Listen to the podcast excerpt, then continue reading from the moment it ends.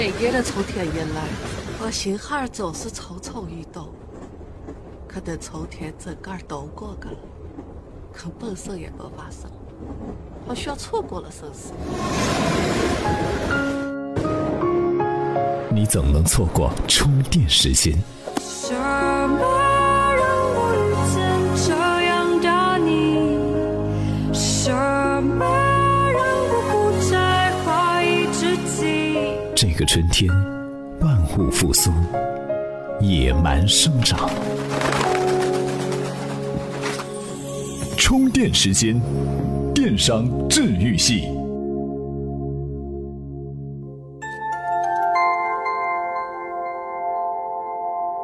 互联网思维和电商知识结构缺失，需要精准的治愈系服务。大家好，欢迎收听电商治愈系。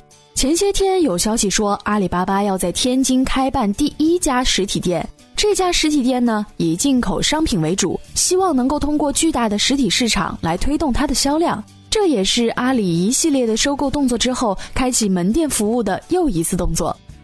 像这样的线上平台到线下来插一脚的事情，好像也不少见。比如说，二零一五年，聚美优品在王府井开了家极速免税体验店；京东呢，携手便利店在入股永辉，强推京东到家；亚马逊也在曼哈顿城里开启了第一家线下体验店；苏宁旗下的母婴电商也开始了实体店的选址。在传统零售企业都被电商逼迫到线上开店的今天，电商平台们却接二连三的在线下选址开店。可是，实体零售做起来真就那么简单吗？今天的电商治愈系频道，我们就来聊聊电商开实体店的话题。Hello Hello，充电时间的朋友们，大家好，我是调戏电商的刘倩，非常高兴能有机会在充电时间这个平台上跟大家分享我的观点和文章，希望有机会跟大家一起探讨更多的行业问题，让我们一起共同进步。一般来说，电商开实体店有很多的好处，比如说，实体店开在人流密集的地方，更能够接近消费者。比起每年大手笔投放广告的企业，实体店有更好的品牌推广效果。比如，通过实体店，电商能够从虚拟走向现实，消费者购买商品不仅仅只能通过图片来选择商品，还能直接拿到商品。这样呢，电商就大大摆脱了假货的嫌疑。一位知名电商渠道营销负责人认为，互联网红利已经逐渐褪去，平台间竞争已经到了白热化的地步。从淘宝、天猫的发展趋势可以看出来啊，电商平台的业绩增长已经没有以前那么容易了。另外一方面，电商看似红红火火，但在全部零售市场上的份额还是比较小。平台凭借自己的供应链资源来寻求更多的线下发展机会，也是情理之中的事情。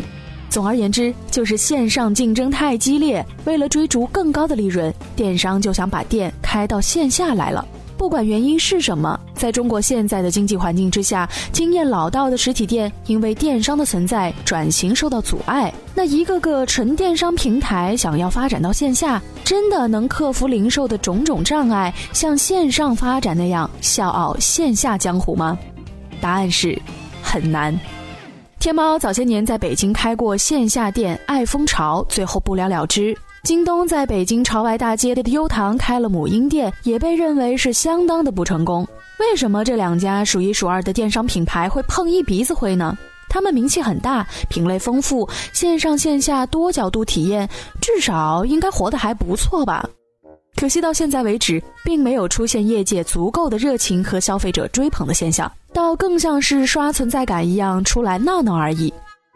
为什么电商这样做不行呢？其实零售越细分越讲究品牌，每一个细分渠道都要有不同的品牌，对消费者呢要有不同的印象。比如京东母婴线上是和淘宝母婴打，是跟苏宁的红孩子竞争，在这里快递因素可能是竞争力。但是到了线下门店的时候，门店旁边是同样的母婴品牌，跟他们抢客流，快递并不是优势。换句话来说，电商的品牌延伸不到店里去。如果延伸了，就算顾客一时好奇进去了，但是发现跟其他店并没有什么区别，反而啊走得更快。再扯远一点，我们都知道，微信开放了一个入口给电商品牌，收效却并不大。微信是多么庞大的流量啊！但是用户就是不去微信的入口买东西，原因很简单，那个入口对他来讲没有差别，价格更低吗？产品更新吗？都没有，它仅仅只是一个普通的入口而已。每一个入口都是一个渠道，每一个渠道都要有不同的品牌差异。说白了，就是要重新定义这个渠道的用户，给自己贴上鲜明的标签。所以，如果没有对这一波消费者重新定义，消费者在线下店和线上店没有发现差别，就很难做到真正的成功。按常理，电商是这么做的。首先，当然是定位好自己的目标客户群。电商的目标客户群就是从原来线下零售店分离出来的一部分。那么就有一个问题：目标客户群要怎么定位呢？一方面，一旦开店引来的目标客户群就是线上原来的客户，那么对于线下的零售业绩来说没有任何意义。另外一方面，实体店的顾客和其他门店还有线上的难免会有一部分的重合。那么，怎么针对他们进行精细的营销呢？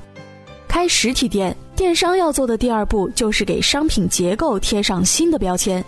实体零售是有门店成本的，选择品牌必须精准，才能给消费者新的体验。但是这个该怎么做呢？当当网经营图书门店还好像服饰品牌一样做成门店品牌专卖也是个好办法。但如果是阿里和京东呢？那么多品类要怎么选择？和线上的商品怎么差异化？除此之外，电商开店的难点还有供应链的管理以及成本的结构。这部分怎样解读？我们首先来听听今天的充电贴士。充电贴士。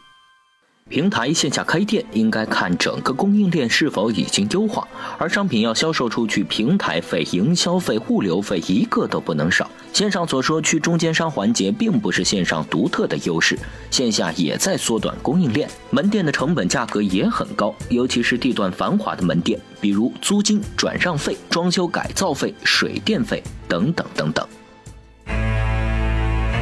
企业转型、渠道拓展。产品升级，线上引流，面对互联网的大潮，变则通。搜索排名，付费推广，流量分析，刺激转化。互联网知识结构缺失，需要精准的治愈系服务。充电时间，电商治愈系。供应链和成本的双重打击下，电商的商品成本自然会上升，那么价格会不会提高呢？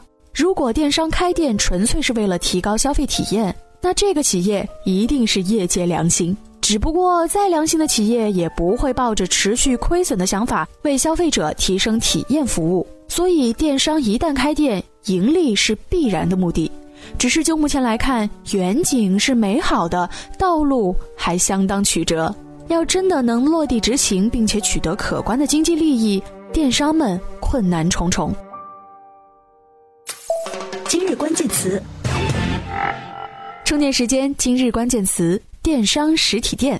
随着电商对传统零售行业的不断冲击，零售实体店的发展越来越有压力，舆论上也都在唱衰实体店。